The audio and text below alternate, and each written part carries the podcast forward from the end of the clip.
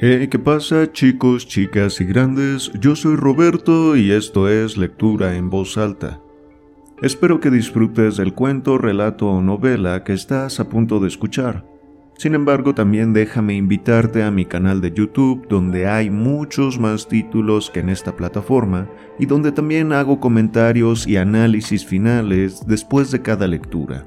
Sin nada más que agregar, ponte cómodo, cómoda y comencemos. El gato negro. No espero ni remotamente que se conceda el menor crédito a la extraña, aunque familiar historia que voy a relatar. Sería verdaderamente insensato esperarlo cuando mis mismos sentidos rechazan su propio testimonio. No obstante, yo no estoy loco, y ciertamente no sueño. Pero si muero mañana, Quiero aliviar hoy mi alma. Me propongo presentar ante el mundo, clara, sucintamente y sin comentarios, una serie de sencillos sucesos domésticos. Por sus consecuencias, estos sucesos me han torturado, me han anonadado. Con todo, solo trataré de aclararlos. A mí solo horror me han causado, a otras personas parecerán tal vez menos terribles que estrambóticos. Quizá más tarde surja una inteligencia que dé a mi visión una forma regular y tangible, una inteligencia más serena, más lógica, y sobre todo menos excitable que la mía, que no encuentre en las circunstancias que relato con horror más que una sucesión de causas y de efectos naturales. La docilidad y la humanidad fueron mis características durante mi niñez. Mi ternura de corazón era tan extremada que atrajo sobre mí las burlas de mis camaradas. Sentía extraordinaria afición por los animales, y mis parientes me habían permitido poseer una gran variedad de ellos pasaba en su compañía casi todo el tiempo, y jamás me sentía más feliz que cuando les daba de comer o acariciaba. Esta singularidad de mi carácter aumentó con los años, y cuando llegué a ser un hombre, vino a constituir uno de mis principales placeres. Para los que han profesado afecto a un perro fiel e inteligente, no es preciso que explique la naturaleza o la intensidad de goces que esto puede proporcionar. Hay en el desinteresado amor de un animal, en su abnegación, algo que va derecho al corazón del que ha tenido frecuentes ocasiones de experimentar su humilde amistad, su fidelidad sin límites.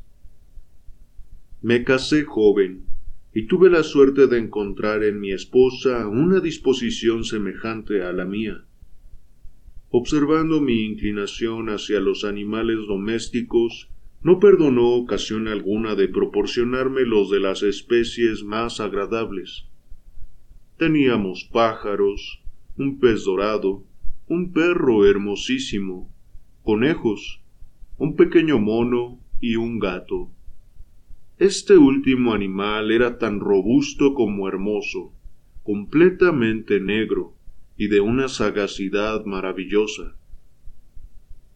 Respecto a su inteligencia, mi mujer, que en el fondo era bastante supersticiosa, hacía frecuentes alusiones a la antigua creencia popular que veía brujas disfrazadas en todos los gatos negros.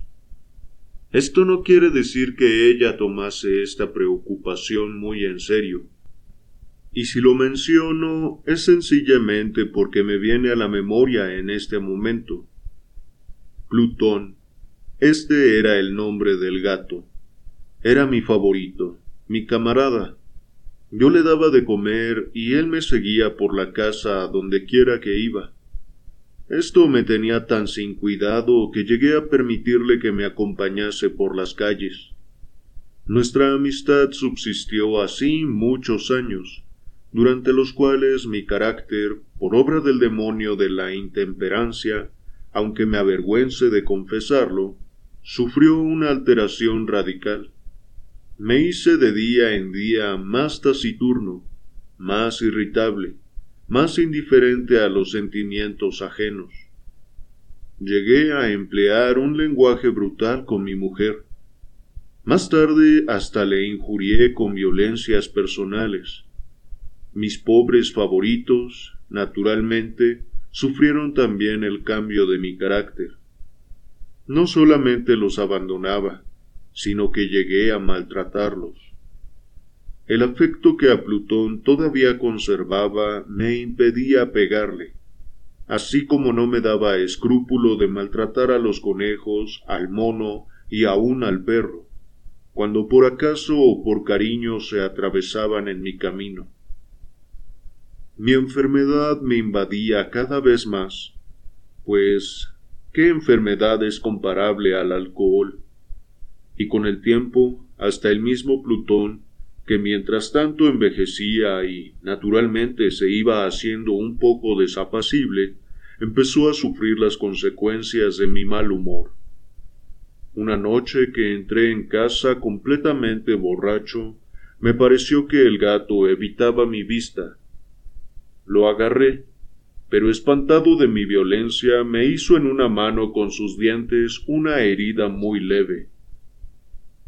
Mi alma pareció que abandonaba mi cuerpo, y una rabia más que diabólica, saturada de ginebra, penetró en cada fibra de mi ser. Saqué del bolsillo del chaleco un cortaplumas, lo abrí, agarré al pobre animal por la garganta y deliberadamente le hice saltar un ojo de su órbita. Me avergüenzo, me consumo, me estremezco al escribir esta abominable atrocidad.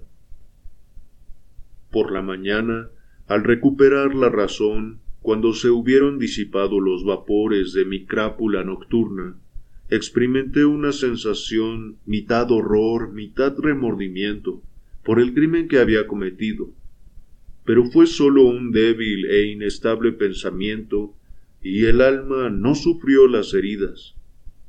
Persistí en mis excesos, y bien pronto ahogué en vino todo recuerdo de mi criminal acción. El gato sanó lentamente. La órbita del ojo perdido presentaba en verdad un aspecto horroroso, pero en adelante no pareció sufrir. Iba y venía por la casa según costumbre, pero huía de mí con indecible horror.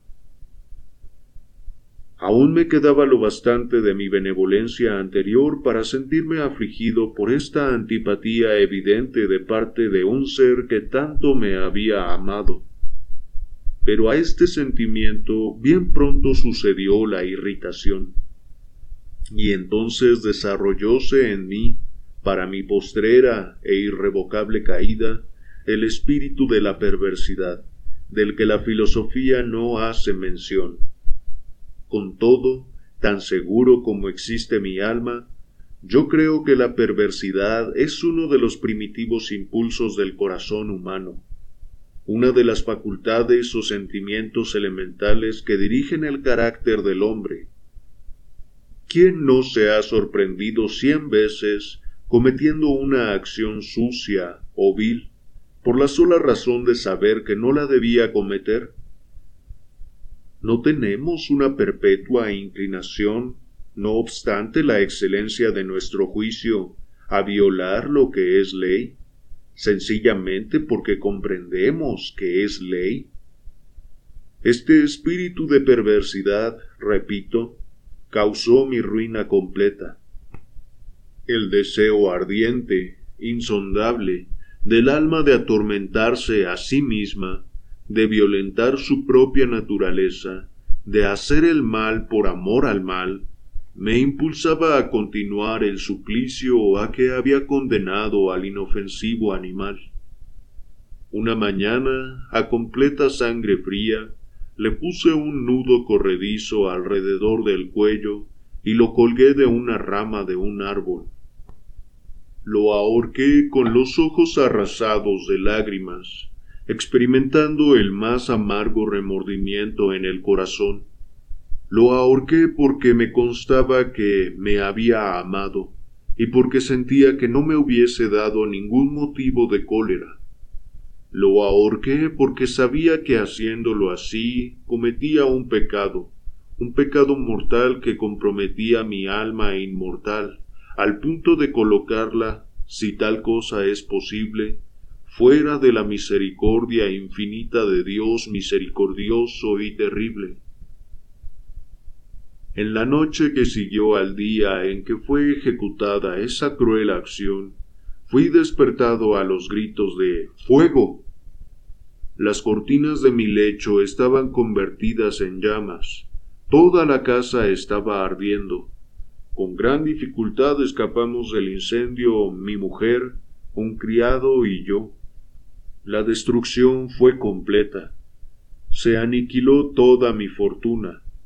Y entonces me entregué a la desesperación. No trato de establecer una relación de la causa con el efecto, entre la atrocidad y el desastre. Estoy muy por encima de esta debilidad. Solo doy cuenta de una cadena de hechos y no quiero que falte ningún eslabón. El día siguiente al incendio visité las ruinas. Los muros se habían desplomado, exceptuando uno solo, y esta única excepción fue un tabique interior poco sólido, situado casi en la mitad de la casa, y contra el cual se apoyaba la cabecera de mi lecho. Dicha pared había escapado en gran parte de la acción del fuego, cosa que yo atribuía que había sido recientemente renovada. En torno de este muro se agrupaba una multitud de gente, y muchas personas parecían examinar algo muy particular con minuciosa y viva atención. Las palabras extraño, singular y otras expresiones semejantes excitaron mi curiosidad. Me aproximé y vi, a manera de un bajo relieve esculpido sobre la blanca superficie, la figura de un gato gigantesco, la imagen estaba estampada con una exactitud verdaderamente maravillosa. Había una cuerda alrededor del cuello del animal. Al momento de ver esta aparición, pues como a tal en semejante circunstancia no podía por menos de considerarla, mi asombro y mi temor fueron extraordinarios. Pero al fin la reflexión vino en mi ayuda. Recordé entonces que el gato había sido ahorcado en un jardín contiguo a la casa.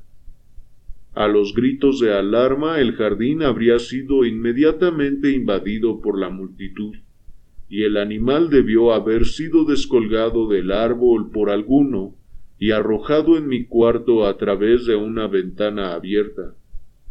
Esto seguramente había sido hecho con el fin de despertarme. La caída de los otros muros había aplastado a la víctima de mi crueldad en el yeso recientemente extendido. La cal de este muro, combinada con las llamas y el amoníaco desprendido del cadáver, habrían formado la imagen, tal como yo la veía, Merced a este artificio logré satisfacer muy pronto a mi razón, mas no pude hacerlo tan rápidamente con mi conciencia, porque el suceso sorprendente que acabo de relatar se grabó en mi imaginación de una manera profunda. Hasta pasados muchos meses no pude desembarazarme del espectro del gato y durante este periodo envolvió mi alma un sentimiento muy semejante al remordimiento. Llegué hasta llorar la pérdida del animal y a buscar en torno mío, en los tugurios miserables que tanto frecuentaba habitualmente, otro favorito de la misma especie y de una figura parecida que lo reemplazara. Ocurrió que una noche que me hallaba sentado, medio aturdido, en una taberna más que infame, fue repentinamente solicitada mi atención hacia un objeto negro que reposaba en lo alto de uno de esos inmensos toneles de ginebra o ron que componían el principal ajuar de la sala. Hacía algunos momentos que miraba a lo alto de este tonel, y lo que me sorprendía era no haber notado más pronto el objeto colocado encima. Me aproximé, tocándolo con la mano.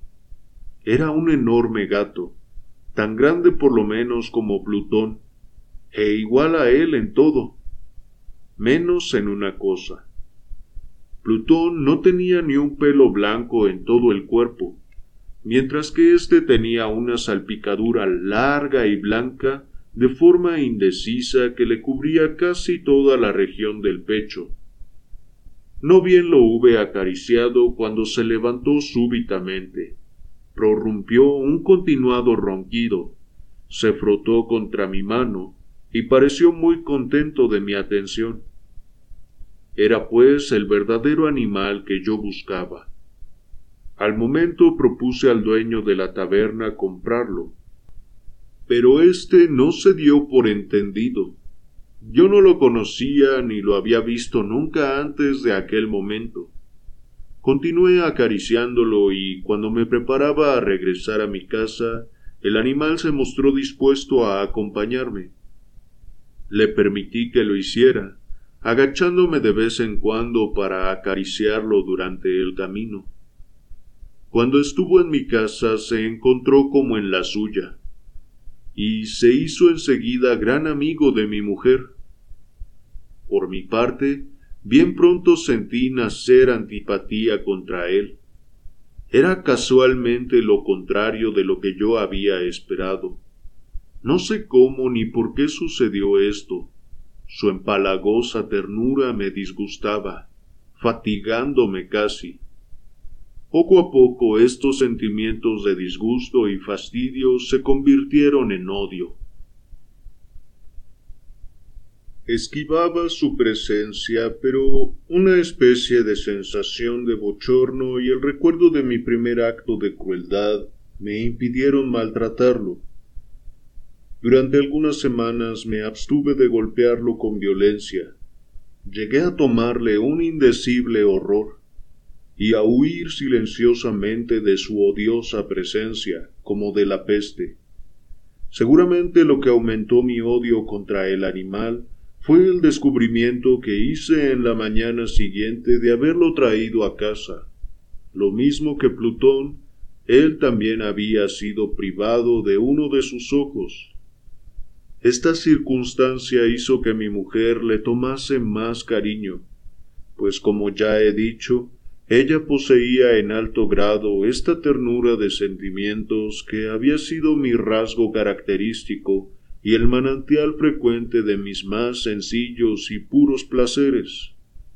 No obstante, el cariño del gato hacia mí parecía acrecentarse en razón directa de mi aversión contra él con implacable tenacidad que no podrá explicarse al lector, seguía mis pasos. Cada vez que me sentaba, se acurrucaba bajo mi silla o saltaba sobre mis rodillas, cubriéndome con sus repugnantes caricias. Si me levantaba por andar, se metía entre mis piernas y casi me hacía caer al suelo o bien introduciendo sus largas y afiladas garras en mis vestidos, trepaba hasta mi pecho. En tales momentos, aunque hubiera deseado matarlo de un solo golpe, me contenía en parte por el recuerdo de mi primer crimen, pero principalmente debo confesarlo por el terror que me causaba el animal.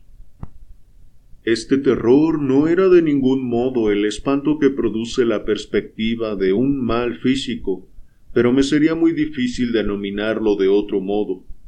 Lo confieso abochornado. Sí, aun en este lugar de criminales casi me avergüenzo al afirmar que el miedo y el horror que me inspiraba el animal se habían aumentado por una de las mayores fantasías que es posible concebir. Mi mujer me había hecho notar más de una vez el carácter de la mancha blanca de que he hablado, y en la que estribaba la única diferencia aparente entre el nuevo animal y el matado por mí.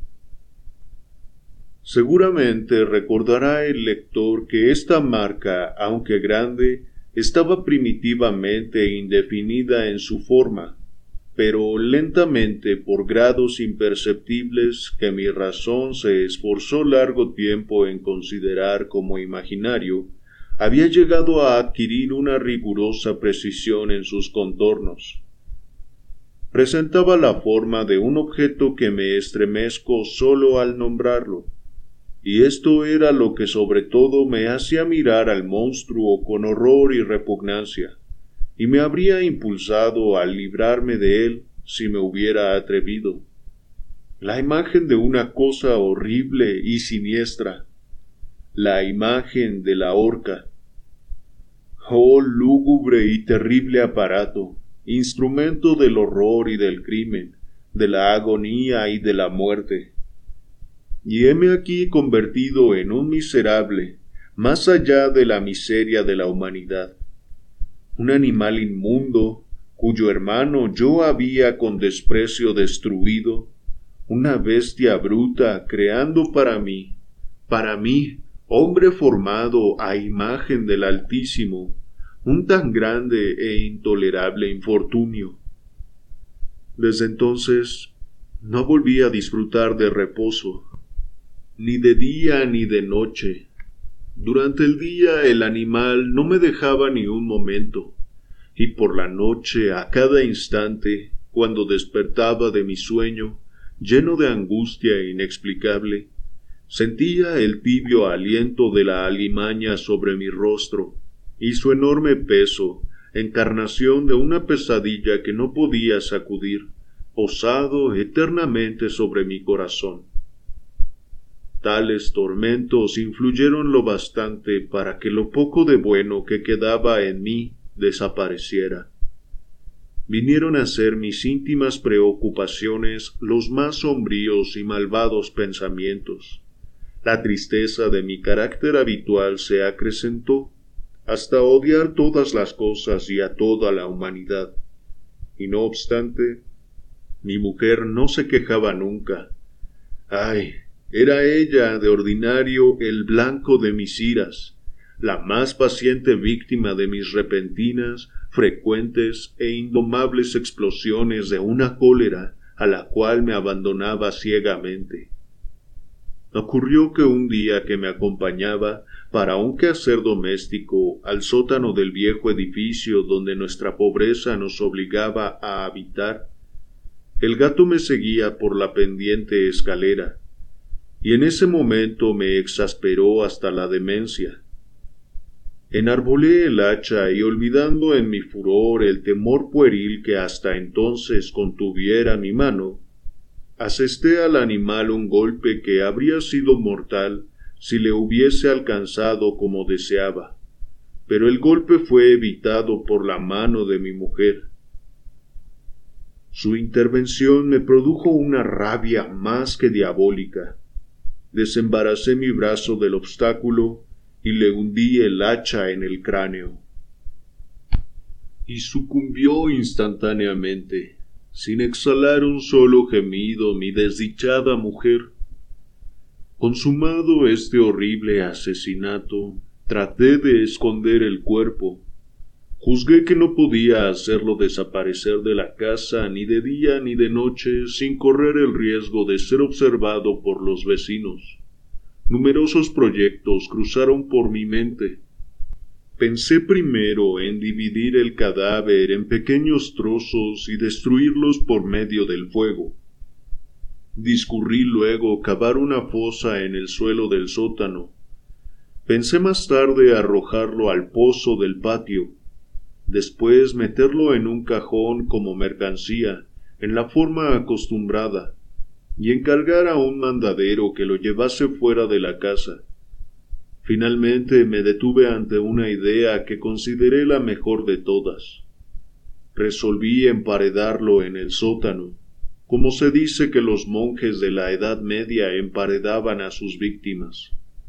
En efecto, el sótano parecía muy adecuado para semejante operación. Los muros estaban construidos muy a la ligera, y recientemente habían sido cubiertos en toda su extensión de una capa de mezcla que la humedad había impedido que se endureciese. Por otra parte, en una de las paredes había un hueco, que era una falsa chimenea, o especie de hogar que había sido enjalbegado como el resto del sótano. Supuse que me sería fácil quitar los ladrillos de este sitio, introducir el cuerpo y colocarlos de nuevo, de manera que ningún ojo humano pudiera sospechar lo que allí se ocultaba. No salió fallido mi cálculo. Con ayuda de una palanqueta quité con bastante facilidad los ladrillos, y habiendo colocado cuidadosamente el cuerpo contra el muro interior, lo sostuve en esta posición hasta que hube reconstituido sin gran trabajo toda la obra de fábrica. Habiendo adquirido cal y arena con todas las precauciones imaginables, preparé un reboque que no se diferenciaba del antiguo, y cubrí con él escrupulosamente el nuevo tabique. El muro no presentaba la más ligera señal de renovación. Hice desaparecer los escombros con el más prolijo esmero y expurgué el suelo, por decirlo así. Miré triunfalmente en torno mío y me dije Aquí, a lo menos, mi trabajo no ha sido perdido. Lo primero que acudió a mi pensamiento fue buscar al gato, causa de tan grande desgracia, pues al fin había resuelto darle muerte. De haberle encontrado en aquel momento, su destino estaba decidido, pero alarmado el sagaz animal por la violencia de mi reciente acción, no osaba presentarse ante mí en mi actual estado de ánimo. Sería tarea imposible describir o imaginar la profunda, la feliz sensación de consuelo que la ausencia del detestable animal produjo en mi corazón. No apareció en toda la noche, y por primera vez desde su entrada en mi casa logré dormir con un sueño profundo y sosegado. Sí, dormí como un patriarca, no obstante tener el peso del crimen sobre el alma. Transcurrieron el segundo y el tercer día, sin que volviera mi verdugo. De nuevo respiré como hombre libre. El monstruo en su terror había abandonado para siempre aquellos lugares. Me parecía que no lo volvería a ver. Mi dicha era inmensa, el remordimiento de mi tenebrosa acción no me inquietaba mucho. Se instruyó una especie de sumaria que fue sobreseída al instante.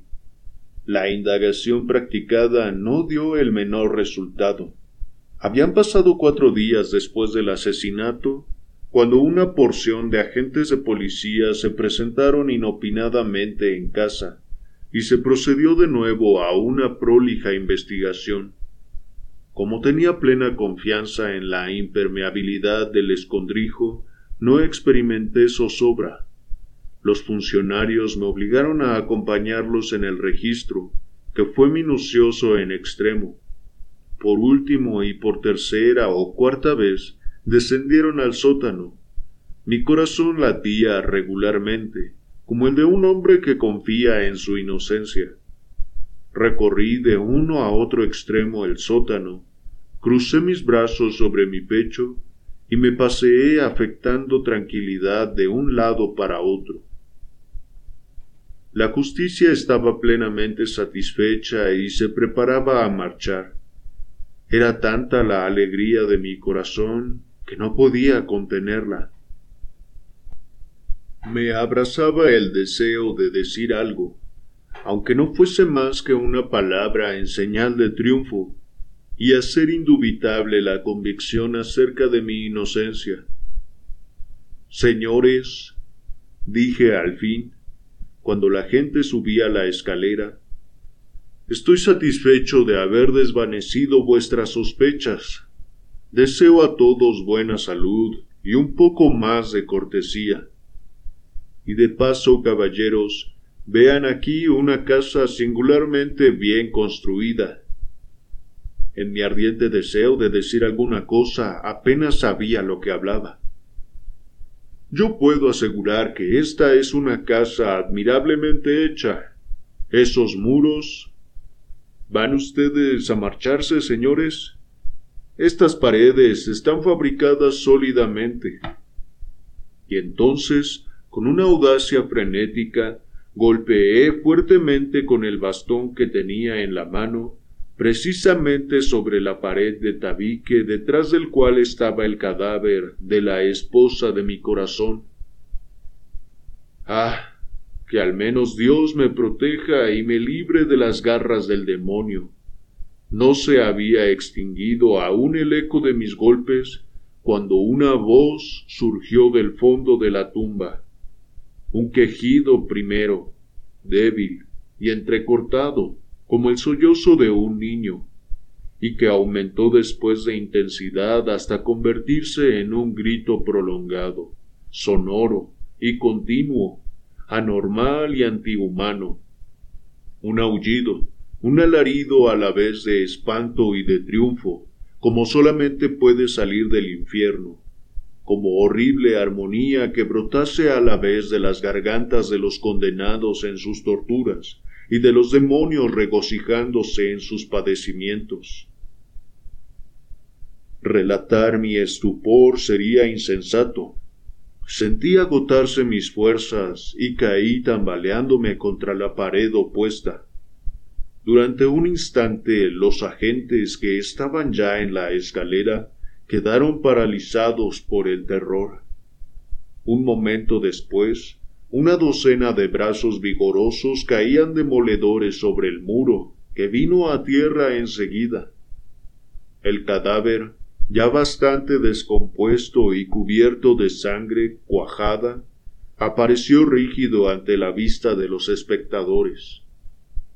Encima de su cabeza, con las rojas fauces dilatadas y el ojo único despidiendo fuego, estaba subida la abominable bestia, cuya malicia me había inducido al asesinato, y cuya voz acusadora me había entregado al verdugo. Al tiempo mismo de esconder a mi desgraciada víctima, había emparedado al monstruo. Muchas gracias por haberme acompañado en una lectura más. Espero que la hayas disfrutado. Te recuerdo que también puedes seguirme en YouTube y en Twitter. Para mí ha sido un placer leerte como siempre. Nos vemos.